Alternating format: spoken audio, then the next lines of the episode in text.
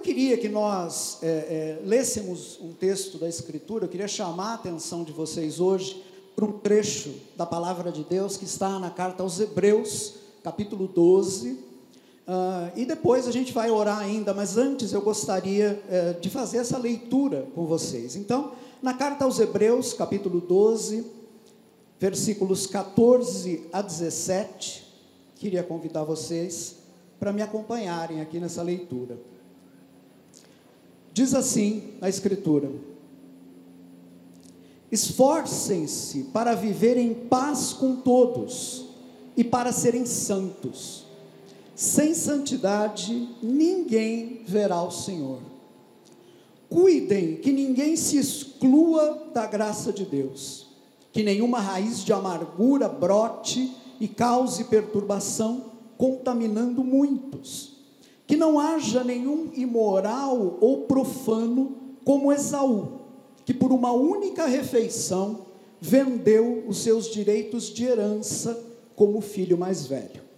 Como vocês sabem, posteriormente, quando quis herdar a bênção, foi rejeitado e não teve como alterar a sua decisão, embora buscasse a bênção com lágrimas. Queria convidar você a fazer aquela sua oração silenciosa nesse momento, pedindo que o Senhor fale com você, pedindo que a voz do nosso Pai possa ser ouvida em cada um dos nossos corações nessa noite. Vamos fazer essa oração agora? Cada um faça a sua oração ao Pai nesse momento.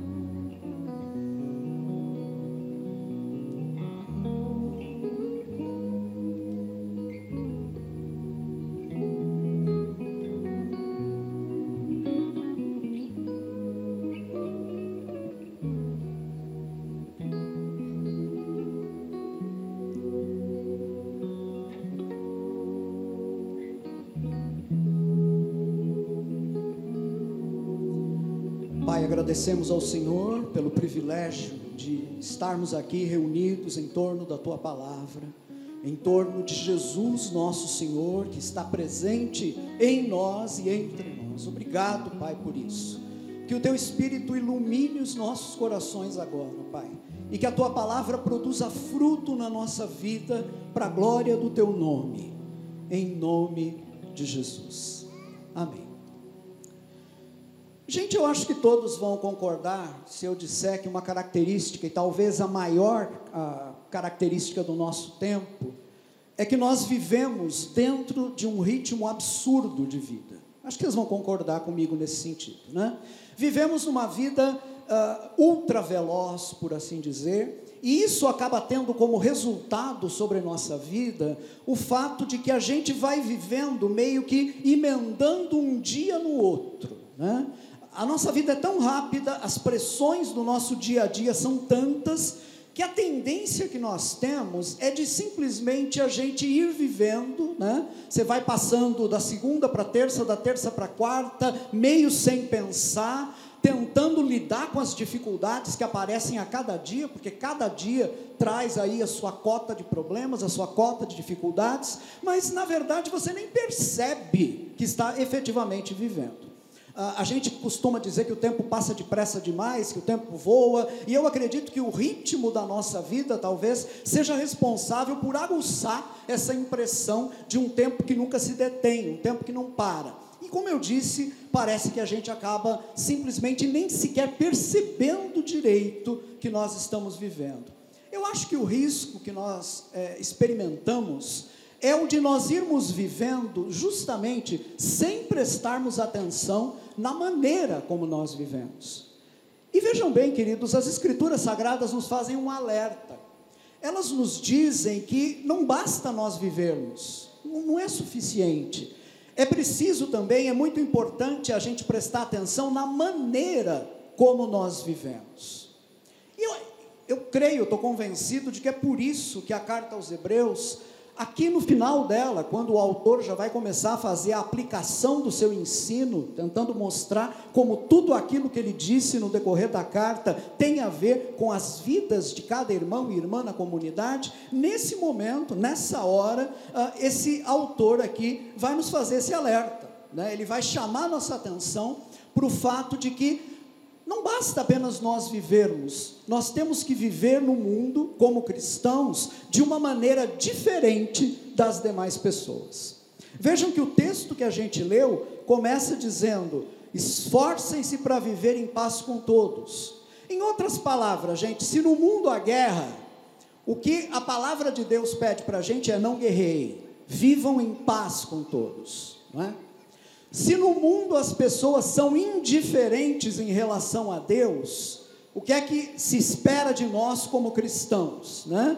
Uh, Esforcem-se para viver em paz com todos e para serem santos, porque sem santidade, continua o texto, ninguém verá o Senhor.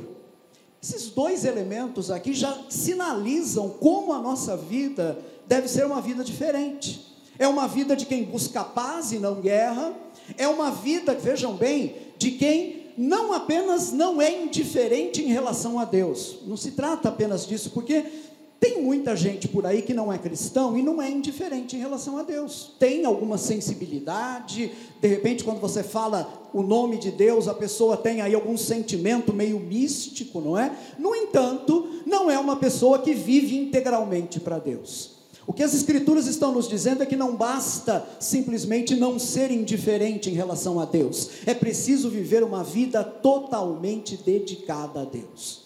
Quando o texto bíblico diz: uh, esforcem-se para serem santos, como está na NVI, ou então, lendo nas versões mais tradicionais, seguir a santificação, não é? Uh, esse seguir, esse buscar a santificação, é traduzido na Bíblia, da nova tradução na linguagem de hoje, como se esforcem para viver uma vida completamente dedicada ao Senhor. Eu queria que você soubesse que isso é santificação. É uma, santificação, santidade é uma palavra meio misteriosa para a maioria de nós, mas o que significa essa palavra? Significa viva uma vida completamente dedicada ao Senhor. Em outras palavras, o que a Escritura está nos dizendo é que cristão é aquele que vê todas as coisas, aquele que enxerga todas as coisas a partir do prisma, da perspectiva da sua fé. Para o cristão, vejam bem, a vida não é um, um, um, um todo onde existe um compartimento chamado religião e esse compartimento, digamos assim, você entra nele uma vez por semana, todo domingo, das 18 às 20 horas, ou das 8h30 às 10, ou das 11 ao meio-dia e meio, dependendo da hora que você vem ao culto. Não. Para o cristão não é assim. Para o cristão, a vida inteira é uma vida dedicada ao Senhor. Todas as áreas da vida são dedicadas ao Senhor. É assim que um cristão vive. E é isso que significa ser santo. É claro que viver dessa forma subentende um aprendizado. Né? A partir do momento em que a gente se converte, a partir do momento em que a gente se arrepende da nossa antiga vida de pecado, nós nos voltamos para Deus, nós começamos a aprender como se vive uma vida completamente dedicada a Ele. E o trecho que a gente leu procura nos ensinar sobre isso. Mas ele faz isso nos dando um exemplo que eu vou chamar de negativo aqui que é o exemplo tirado da vida de Esaú, filho de Jacó e neto, uh, uh, perdão, filho de Jacó, irmão de Jacó, né? O Esaú, filho de Isaac uh, e neto de Abraão. eu e a maioria de nós, acredito, em geral, nós não gostamos de exemplos negativos. Nós preferimos aqueles exemplos positivos que vão nos dizer o que nós devemos fazer. Mas as escrituras às vezes chamam a nossa atenção para alguns exemplos negativos, porque muito provavelmente aquele exemplo negativo naquela área vai nos ensinar de uma forma mais efetiva. Então eu gostaria de convidar vocês para a gente analisar juntos esse exemplo negativo, o exemplo da vida de Esaú. Eu creio que a partir dele as Escrituras vão nos dar alguns alertas que são muito importantes. E esse exemplo de Esaú, esse exemplo negativo, ele vai nos mostrar o que nós devemos evitar. Na sequência, eu queria juntar esse exemplo outros dois exemplos positivos que vão nos mostrar aquilo que nós devemos praticar, aquilo que nós devemos fazer. Então a gente vai sair daqui hoje sabendo algumas coisas que nós precisamos evitar e sabendo como devem ser ou quais são as coisas que nós devemos é, praticar, que nós devemos perseguir, não é? Uh, eu creio que todos nós conhecemos o essencial sobre a história de Esaú. Se vocês quiserem checar depois em casa, podem ler a história, o que mais interessa para a gente aqui da história dele, em Gênesis, do capítulo 25 até o capítulo 28. Pelo menos ali nós temos o essencial sobre a trajetória de Esaú, que nos interessa nesse momento. Né? Vocês vão ler ali que Isaac uh, tinha uma esposa, Rebeca, era sua única esposa, e, e ela não tinha filhos, ela era estéril. Isaac orou ao Senhor e sua esposa concebeu e teve gêmeos, e dentro do ventre dela, os gêmeos estavam agitados, eles lutavam entre si, e quando uh, chegou a hora do parto, o primeiro, o primeiro que saiu da madre, né, para usar essa expressão bem antiga da Bíblia, né, que rompeu a madre, era um menino de pelos todos ru, todo ruivos, né, chamado Esaú. Uh, vai ser chamado Esaú, né, justamente porque ele era peludo, né, o nome Esaú tem esse sentido, e era ruivo também. Esse, esse detalhe do ruivo é interessante para entender um outro aspecto da história depois. Uh, na sequência sai o seu irmão, e o seu irmão sai numa posição muito curiosa, porque ele sai segurando o calcanhar do Esaú. Né? E aí ele foi chamado Jacó. Jacó significa aquele que puxa o calcanhar do outro, literalmente, aquele que quer passar na frente do outro, aquele que quer levar vantagem sobre o outro. Então é interessante esse detalhe com relação ao nascimento dessas duas crianças. Eles vão crescer, uh, Esaú vai se tornar o favorito do seu pai Isaac, enquanto Jacó vai se tornar o favorito de Rebeca, sua mãe. Bom, uh, como vocês sabem, uh, as normas daquela época sociais diziam que o primogênito, o primeiro filho, o primeiro a sair do ventre, era o herdeiro né, do nome, de todas as coisas, o senhor da família, uh, e essa deveria ser a ordem natural das coisas. Mas isso vai mudar no que diz respeito a, esses, a essas duas pessoas. O Jacó, num determinado momento, ele vai pressionar Esaú para que Esaú abra mão desse direito de primogenitura.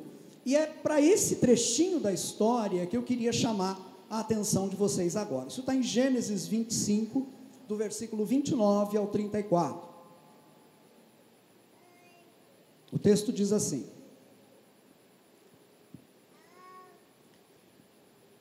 Os dois já cresceram, né? já são rapazes, estão adultos já.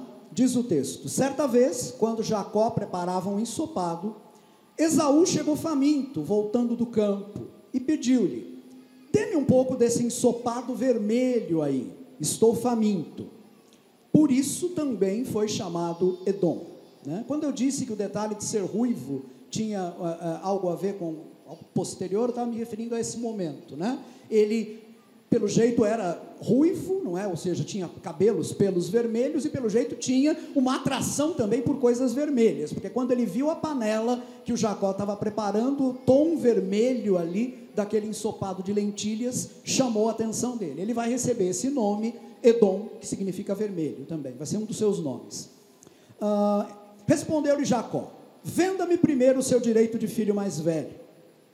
Disse Esaú: Estou quase morrendo de que me vale esse direito? Jacó, porém, insistiu: jure primeiro. Ele fez um juramento, vendendo o seu direito de filho mais velho a Jacó. Então Jacó serviu a Esaú pão com ensopado de lentilhas. Ele comeu e bebeu, levantou-se e se foi. Assim, Esaú desprezou o seu direito de filho mais velho. A sequência da história nós conhecemos, né? passado algum tempo, uh, Jacó, enconchado com a sua mãe, arma uma situação, se finge, se passa por Esaú para receber a bênção. Chegou a hora do pai Isaac dar a bênção sobre o herdeiro, uh, e Jacó se disfarça e recebe essa bênção, esse direito que ele já havia comprado através dessa transação, mas ele recebe essa bênção de filho mais velho do pai Isaac, não é enganando o seu pai ali. Quando Esaú descobre isso, fica raivoso, uh, procura matar Jacó, e aí Jacó é despachado para longe, né? seu pai e sua mãe o enviam para a terra de onde Rebeca havia uh, vindo para se casar com Isaac, que era onde vivia a família de Abraão também, a terra de Arã. Ele vai para lá e vai passar vários anos lá, vai construir família lá, e só muito depois é que ele vai retornar uh, à terra uh, que vai ser a herança dele efetiva. Né? Pois bem, esses detalhes, eles não nos interessam muito nesse momento. Eu quero me concentrar nessa figura de Esaú. Esse homem chega num determinado momento, diz o texto que ele estava com muita fome, e eh, diante ali da necessidade absoluta de comer, não é? Ele negocia a sua própria primogenitura, o seu próprio direito de herança com seu irmão. O texto bíblico diz, e a gente leu agora, né, no capítulo 25, versículo 34, que Esaú comeu e bebeu, levantou-se e se foi. Eu queria chamar a atenção de vocês para essa expressão, porque ela me parece muito importante. Gente, Esaú era o que nós hoje podemos chamar de um materialista. Essa palavra define Esaú. O que interessava a Esaú era o suprimento imediato das suas necessidades. Por isso o texto me impressiona quando ele diz que ele comeu e bebeu, levantou-se e se foi né? ou na outra versão, comeu e bebeu, levantou-se e saiu. A impressão que me dá é quase a de um animal. Alguém que está num determinado momento passando por uma necessidade muito intensa, procura a, satisfazer aquela necessidade, esquece completamente todas as outras coisas, não tem olhos para mais nada a não ser aquela necessidade. Então, finalmente, ele satisfaz aquela necessidade, se levanta e vai embora, vai continuar a sua vida. Esaú se porta nesse trecho exatamente como um animal. É interessante que ele não se perguntava pelo sentido maior que uma refeição podia ter, né? que um prato de guisado preparado pelo irmão dele poderia ter. Né? É, é interessante contrastar, se vocês fizerem depois uma leitura atenta desses capítulos, vocês vão poder contrastar a atitude de Esaú com a, a de Isaac, seu pai. O texto diz que quando Jacó chega perto de Isaac disfarçado de Esaú, vestindo as roupas de Esaú, uh, o, o, Isaac vai beijá-lo, não é? E aí aspira o cheiro daquelas roupas e diz assim: isso está lá em Gênesis 27, 27. O cheiro do meu filho é como o cheiro de um campo que o Senhor abençoou. Aqui vocês podem ver uma pessoa com sensibilidade para perceber algo, não é? Para perceber o cheiro do filho, para perceber alguma coisa, o cheiro do campo também, porque ele relaciona essas duas coisas. O Isaac era alguém que tinha sensibilidade, por exemplo, para atribuir significado à caça, que o seu filho Esaú era um caçador, enquanto Jacó era um homem mais pacato, mais doméstico. Mas Isaac tinha condições de atribuir significado à caça que o seu filho procurava e trazia para ele. Por isso Isaac vai pedir ao, ao Esaú: antes de eu te abençoar, vai, procura uma caça para mim e prepara do jeito que eu gosto. Era alguém que sabia atribuir valor a essas coisas. Não era como Esaú, alguém que simplesmente se lançava de boca sobre a necessidade que queria satisfazer, que precisava satisfazer e depois ia embora. Destacar esses pontos é muito importante, porque o materialismo de Esaú foi a, casa, a causa da sua perdição. Foi a causa dessa triste sentença que uh, a carta aos Hebreus traz sobre a vida dele, acerca da vida dele. A carta aos Hebreus que nós lemos no começo, uh, eu vou ler agora um trechinho do versículo 17 de Hebreus 12, na outra tradução, na revista atualizada, e ali é dito que Esaú, posteriormente, querendo herdar a bênção, foi rejeitado, pois não achou lugar de arrependimento, embora com lágrimas o tivesse buscado. Ora, qual foi a causa dessa tragédia na vida desse rapaz? Qual foi a causa que o levou a uma situação onde ele perde o direito legítimo que tinha de uma herança e, mesmo querendo voltar atrás, ele não consegue mais? Isso não é permitido a ele. A causa disso estava no seu materialismo. Então, o que eu quero fazer nesse momento com vocês é, verificar o que é que isso tem para nos ensinar. E para que a gente aprenda algo a partir desse exemplo negativo, em primeiro lugar, a gente tem que tentar compreender qual foi o problema dele. Qual foi o problema de Esaú? O que foi que o levou a fazer uma escolha tão infeliz e que trouxe um resultado tão danoso para a sua própria vida? O problema de Esaú era não saber olhar para além das suas necessidades imediatas. Não saber olhar para além das suas necessidades imediatas. Vamos dar uma olhada de novo no texto que a gente já leu e agora me permitam ler eh, nas duas versões, na NVI e na revista atualizada. Né? Hebreus 12, 16. Que não haja nenhum imoral ou profano como Esaú, que por uma única refeição vendeu os seus direitos de herança como filho mais velho. Ou na outra versão, nem haja entre vós algum impuro ou profano, como foi Esaú, o qual por um repasto vendeu o seu direito de primogenitura. Qual foi o problema do Esaú? Qual foi a tragédia que o levou à falência espiritual? Pois bem, Esaú era incapaz de enxergar para além da matéria, ele era incapaz de enxergar para além das aparências, e nessa incapacidade ele não podia encontrar a fé. Nós vivemos num tempo em que as necessidades pessoais são maximizadas. Se por um lado, vejam bem, o que eu quero dizer com isso, né?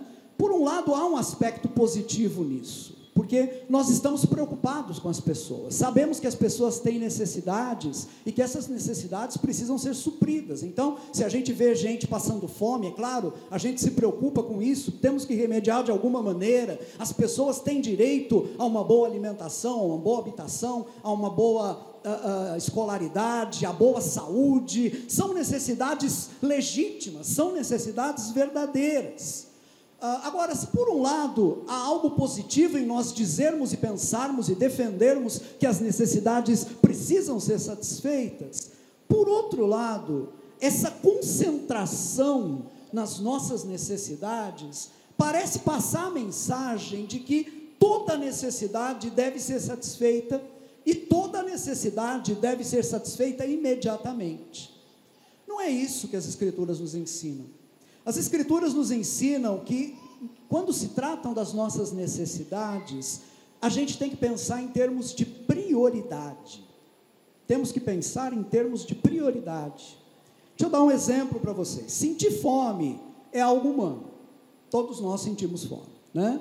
Uh, e é algo que tem que ser satisfeito. Tanto é assim que o próprio Jesus, quando vai nos dar uma lição sobre a paternidade de Deus, o fato de que Deus é Pai, não é? Isso está lá em Lucas 11, 11. Jesus diz: se vocês que são maus sabem dar boas coisas aos filhos, e se seus filhos pedirem a vocês pão, vocês não vão dar pedras para eles, porque vocês sabem que eles necessitam daquilo. Então, o próprio Jesus aqui está nos mostrando que satisfazer a necessidade de alimento de alguém é algo totalmente legítimo.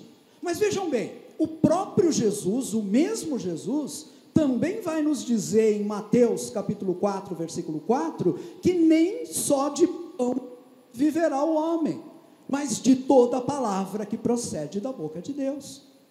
Há momentos, portanto, gente, em que é válido a gente suspender a satisfação de uma necessidade, tendo em vista um motivo superior. Nem toda necessidade pode ser atendida no momento que ela surge. Muitas vezes é importante, é válido adiar a satisfação de uma necessidade. E se tem uma coisa que uma disciplina espiritual muito antiga nos ensina, e infelizmente uma disciplina espiritual cujo significado foi perdido na igreja do nosso tempo, uh, essa disciplina é o jejum. Vejam bem, o jejum não é uma autoflagelação, eu estou jejuando para me punir de alguma coisa. Jejum também não é, como muita gente pensa hoje em dia, uma moeda de troca que você usa para ganhar alguma coisa de Deus, de forma alguma. Agora, o jejum é uma disciplina espiritual, é bíblico. Agora, com qual significado?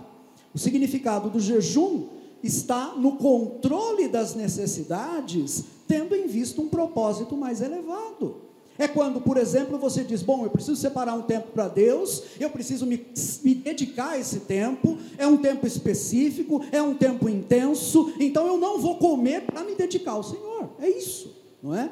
Vejam que o exercício da disciplina aqui está em dizer não para uma necessidade, porque há algo maior que tem que ser satisfeito antes, que é mais prioritário para nós naquele momento. Esaú não tinha percepção acerca dessas coisas. Notem que ele chega para Jacó e ele vem num tom absolutamente exagerado, porque ele vai dizer para Jacó: oh, me dá um pouco aí dessa comida. O Jacó me diz: primeiro me vende seu direito de primogênito. E aí ele diz: o que, que me adianta o direito de primogênito? Eu estou para morrer de fome. Eu estou quase morrendo de fome aqui, não é?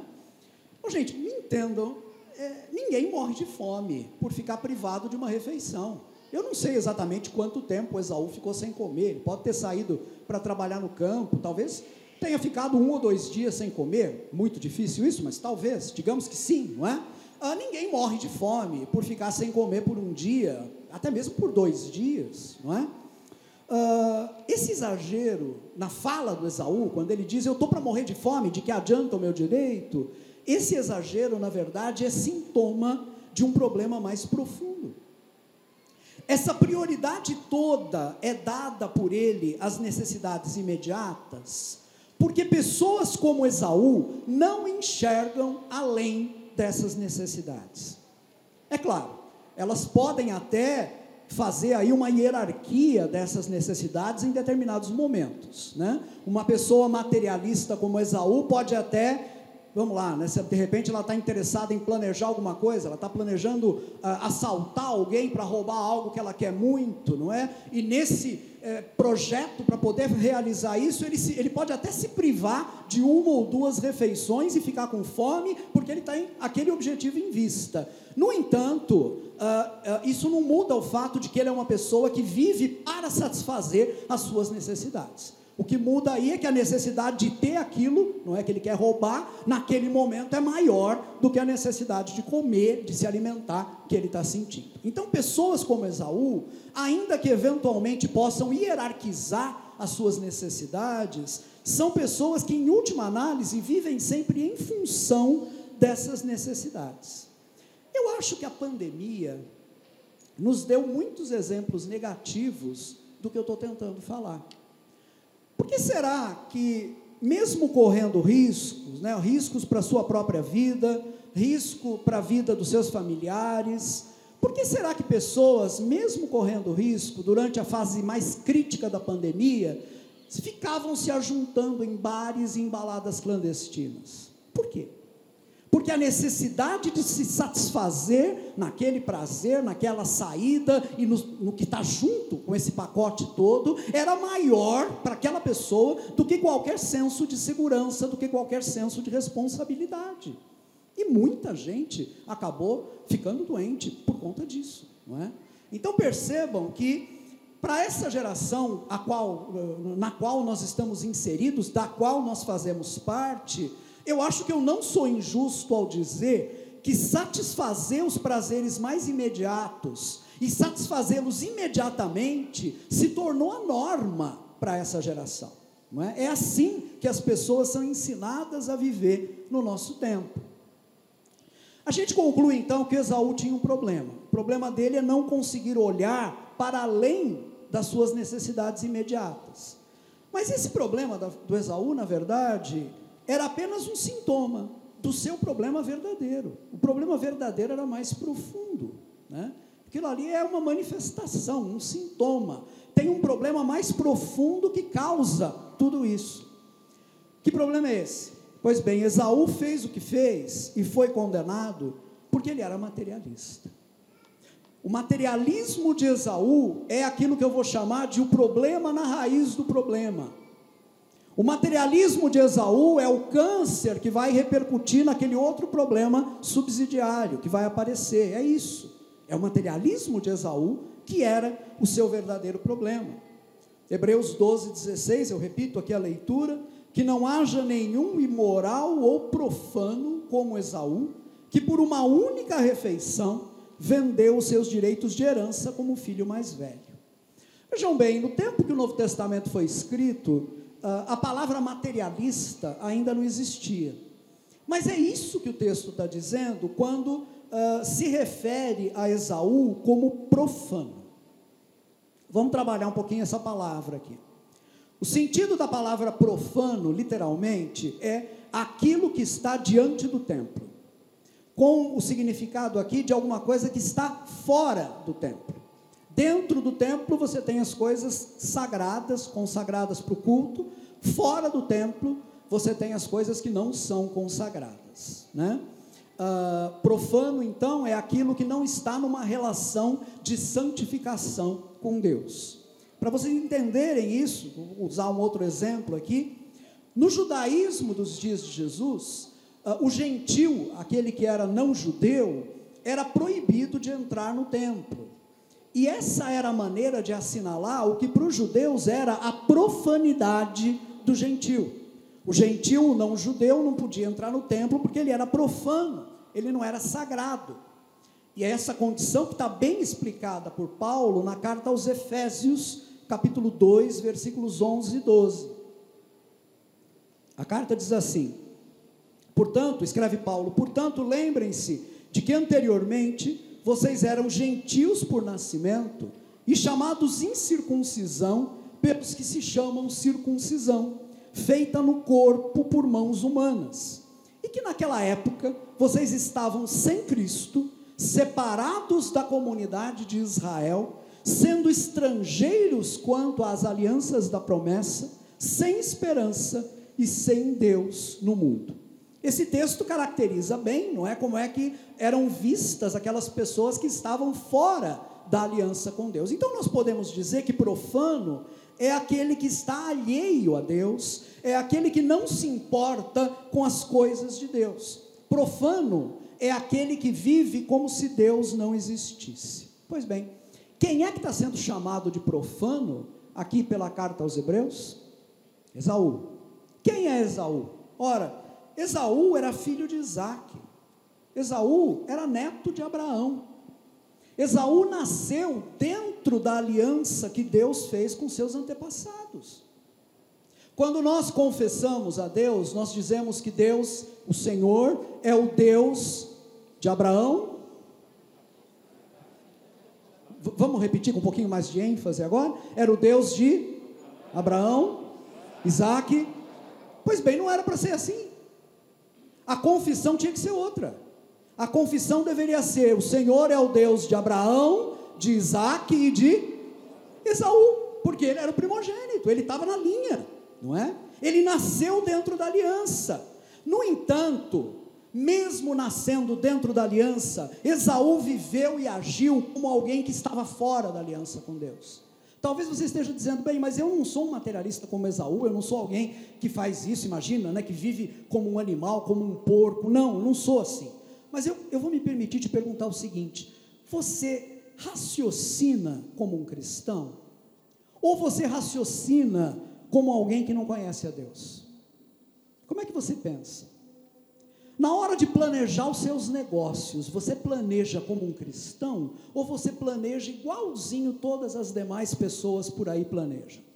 Se é preciso passar por cima de alguém, eu passo. Se é preciso puxar o tapete de alguém, eu puxo. Porque afinal de contas, negócio é negócio. Eu estou aí para combater, tem que matar um leão por dia e é assim que eu vou fazer. Veja bem, se você vive assim, ainda que não pareça, você está vivendo como um materialista. Porque a sua vida está sendo guiada não pelos princípios do reino de Deus, ela está sendo guiada pelos princípios desse mundo, ela está sendo guiada pela lógica desse mundo. Mesmo frequentando a igreja, os seus esquemas de pensamento, as suas práticas, os seus valores, podem não ser os valores, as práticas do reino de Deus. Mesmo dentro da igreja, você pode estar vivendo como um materialista, você pode estar fazendo as opções diárias que um materialista faz.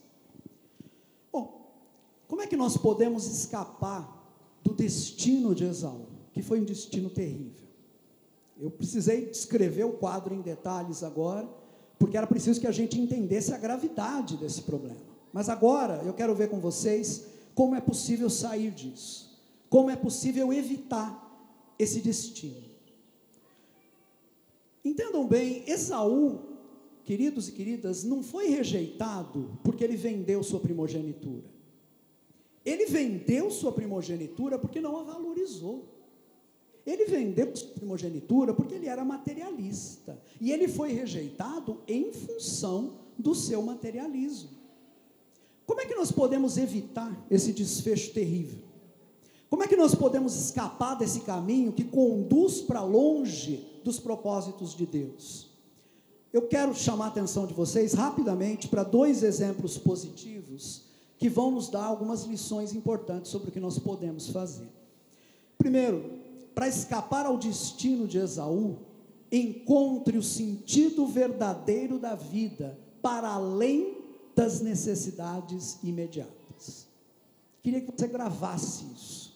Para poder escapar ao destino de Esaú, encontre o sentido verdadeiro da vida para além das necessidades imediatas.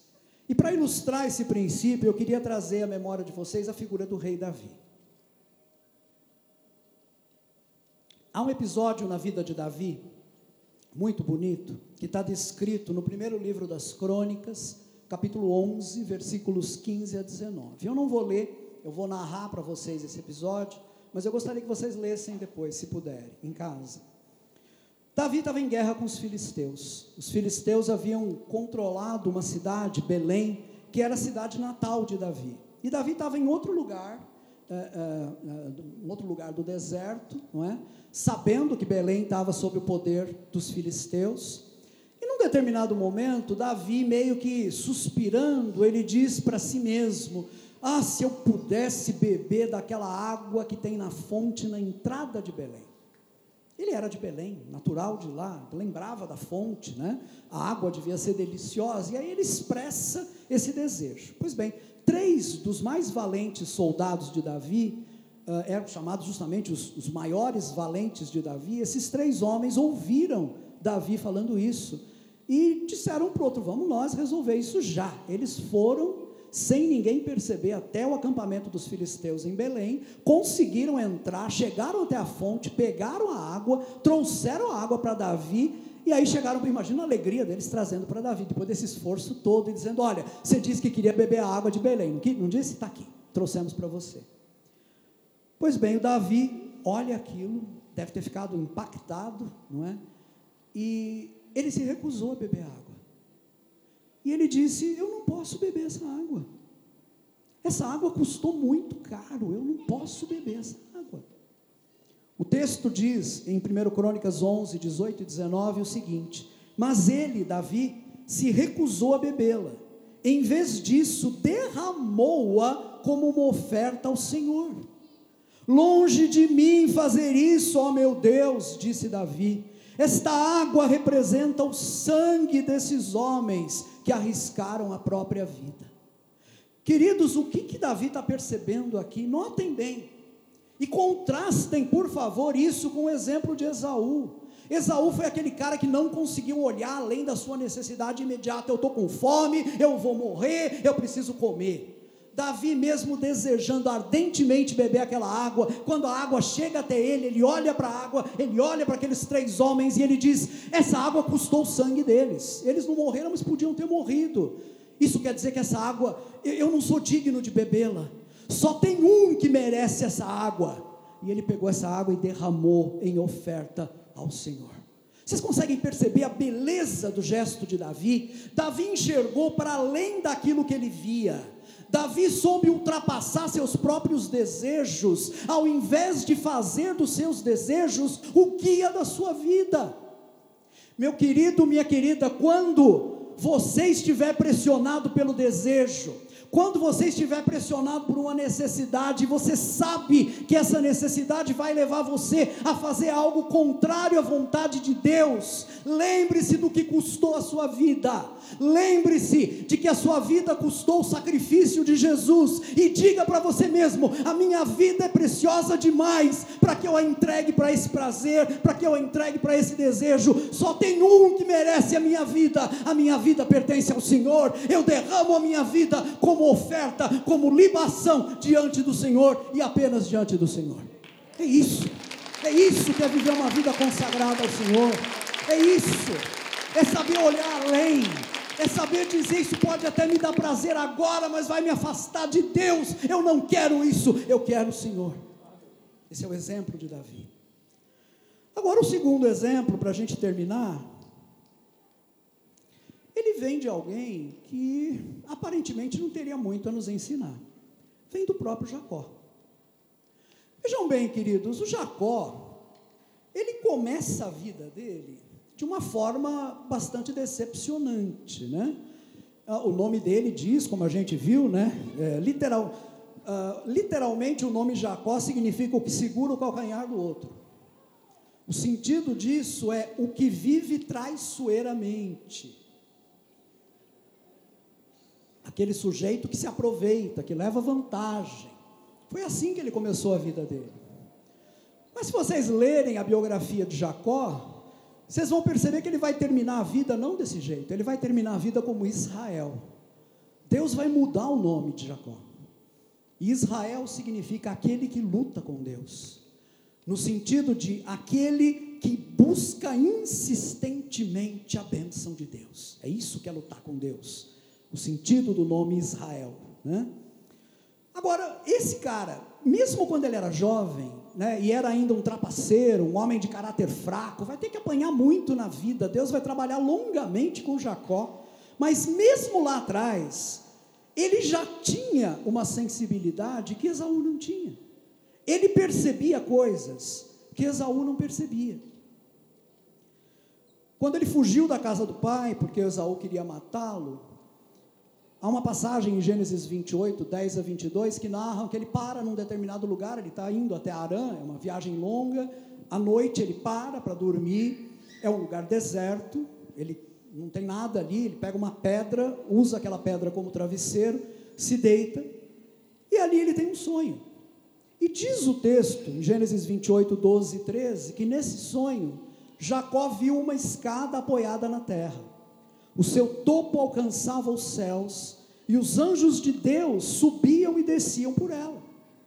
Ao lado dele estava o Senhor, que lhe disse, e aí vem a palavra que Deus fala no sonho para Jacó.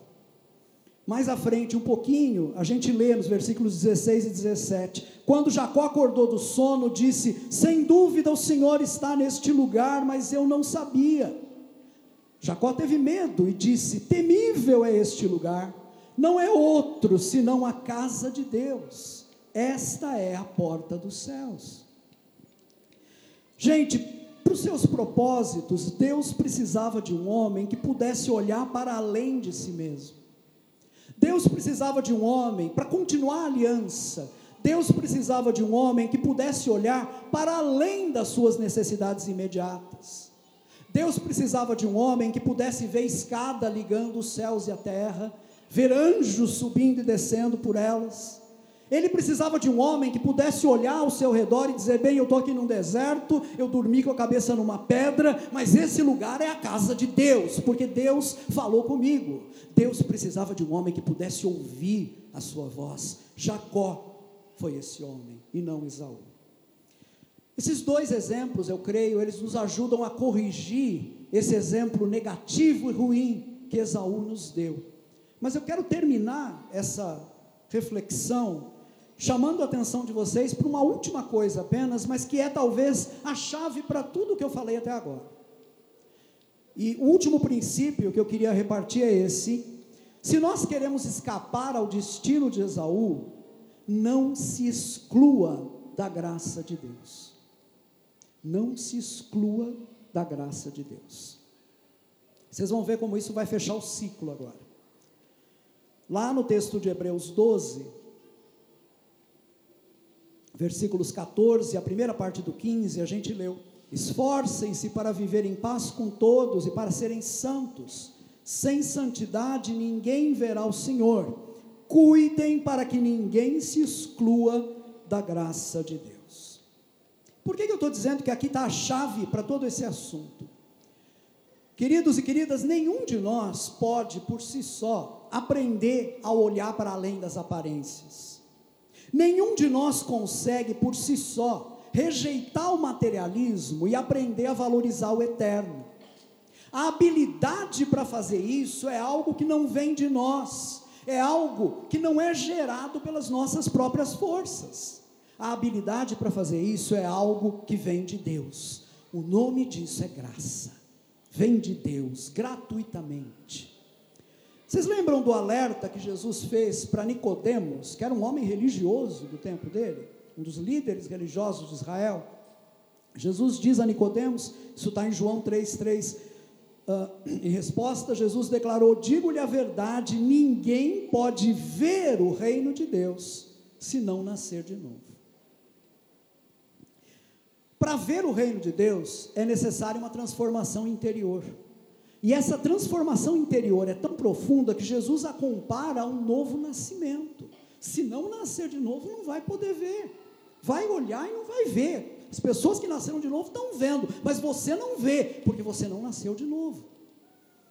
Ah, esse nascimento, esse nascer de novo, não é algo que acontece pela vontade humana, é algo que acontece gerado pelo Espírito Santo. O, a expressão que aparece em João 3,3, né? Nascer de novo, é sinônima da expressão que aparece no mesmo discurso de Jesus, lá em João 3,8, quando Jesus fala: é preciso nascer do Espírito. Nascer de novo e nascer do Espírito é a mesma coisa. É uma ação de Deus que faz com que a gente nasça de novo, com que nós nasçamos de novo. Ver o reino, contemplar o reino, entender o que ele significa, ver o seu valor, tudo isso é possível apenas para quem nasce de novo, para quem nasce a partir do Espírito Santo. Então, com isso, eu queria que vocês vissem o equilíbrio que está presente nesse texto de Hebreus que eu acabei de ler. O texto diz: sem santidade ninguém verá o Senhor. Cuidem que ninguém se exclua da graça de Deus. Vejam bem, é preciso ser santo, é preciso separar-se do mundo, é preciso viver uma vida dedicada apenas ao Senhor, caso contrário, ninguém verá a glória de Deus, ninguém verá o Senhor. Mas quem consegue viver dessa maneira? Quem consegue ser santo? Quem consegue viver uma vida totalmente consagrada a Deus? Eu e você não conseguimos, mas quem realiza essa obra é a graça de Deus em nós. É Deus quem nos dá força e condições para isso. Por isso a resposta é: o texto está dizendo: é preciso ser santo. Não se excluam da graça de Deus. Em outras palavras, não tente ser santo por sua própria força. Você precisa fazer isso no poder de Deus. Não tente vencer o pecado na sua própria força. Você precisa do poder de Deus. Você precisa do novo nascimento para que isso aconteça. É a graça de Deus que implanta nos nossos corações uma fome por Deus, uma fome pelo que é eterno é a graça de Deus que nos leva a perceber como é vazia uma vida sem Deus, por mais cheia de prazeres que ela possa parecer. É a graça de Deus que nos leva. O apelo da palavra de Deus para mim, para você hoje é esse. Se você percebe que você está preso numa visão materialista, se você percebe que você está preso numa atitude materialista, se você percebe que não consegue libertar sua vida dessa concentração na satisfação imediata de todas as suas necessidades, peça a Deus para operar dentro de você o milagre do novo nascimento. Diga a Ele o quanto você está cansado dessa vida, suplique a Ele por uma vida nova e Ele vai atender o seu clamor. Amém? Ele vai atender o seu clamor. Mas alguém pode me dizer assim: mas peraí, Rui, e o Esaú? Porque veja, o texto não diz aí, em Hebreus 12, 17, que o Esaú, posteriormente querendo herdar a bênção, foi rejeitado, pois não achou lugar de arrependimento, embora com lágrimas o tivesse buscado. O texto não está dizendo isso. Ora, se Esaú foi rejeitado, como eu posso ter certeza de que Deus não vai me rejeitar? Eu posso ter certeza de que o meu fim também não vai ser como o de Esaú? Talvez você pergunte isso. E é uma pergunta legítima. Pois bem, quando a Escritura diz que Esaú não achou lugar de arrependimento, embora com lágrimas o tivesse buscado, ela quer dizer para a gente que Esaú não se arrependeu de verdade. As lágrimas de Esaú eram lágrimas de quem dizia: que droga, eu errei vendendo minha primogenitura. Por favor, devolva minha primogenitura. É o que ele vai pedir para Isaac: o senhor não pode me abençoar, o senhor não pode reverter isso. Vejam bem, Esaú não se arrependeu do seu pecado. Esaú não se arrependeu do seu materialismo, ele queria apenas apagar as consequências negativas do pecado que ele cometeu. Porque o pecado dele, de fato, foi o materialismo, e disso ele não se arrependeu em momento nenhum. Em nenhum momento ele diz: Olha, eu pequei, eu não consegui ver o valor da minha herança, eu pequei porque eu não consegui olhar para além das minhas necessidades, eu não consegui valorizar a aliança com Deus, eu pequei por causa disso, eu estou arrependido. Ele não disse isso, ele não viu a coisa dessa forma, ele queria apenas evitar o desconforto da consequência do seu pecado. Esaú nunca se arrependeu. Aos arrependidos, o Evangelho garante o suprimento da graça de Deus. E essa graça infinita de Deus é capaz de dar nova vida a qualquer pessoa, é capaz de levar qualquer pessoa a colocar o Senhor em primeiro lugar na sua vida. Eu queria terminar com um versículo, e para isso eu pediria que você ficasse em pé, por favor, comigo. Mas é uma palavra forte e consoladora de Jesus que a gente encontra no Evangelho de João, capítulo 6, versículo 37, onde Jesus diz: Todo o que o Pai me dá virá a mim, e o que vem a mim, de maneira nenhuma o lançarei fora. Meu querido, minha querida, se você deseja isso, se você almeja Jesus e uma vida cheia de significado com Ele, se você nesse momento deseja ser liberto desse culto ao prazer desenfreado, que é tão característico do nosso tempo, isso é sinal de que Ele vai te ouvir, isso é sinal de que Ele não vai rejeitar o teu clamor. Então busque a Ele e receba dele hoje uma vida nova, em nome de Jesus. Amém? Vamos orar? Pai, colocamos as nossas vidas nas tuas mãos. Grato, Senhor, pela tua palavra gratos pelo teu Espírito Santo que trabalha dentro de nós e que é o único que pode nos convencer do pecado e que pode aproximar o nosso coração do Senhor.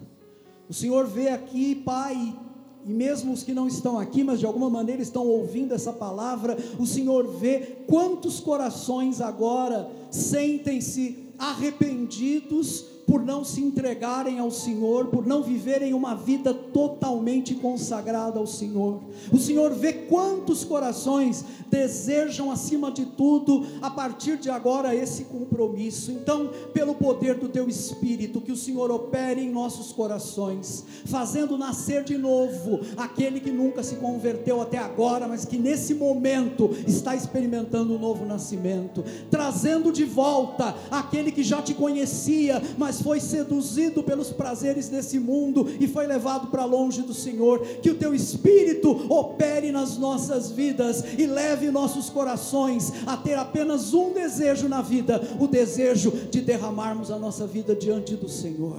O Senhor é o nosso Deus e ao Senhor nós queremos adorar com toda a nossa vida. Seja louvado o teu nome, Pai, hoje e para todo sempre, em nome de Jesus. Aleluia. Amém e amém. Vamos aplaudir, celebrar o Senhor e a dignidade.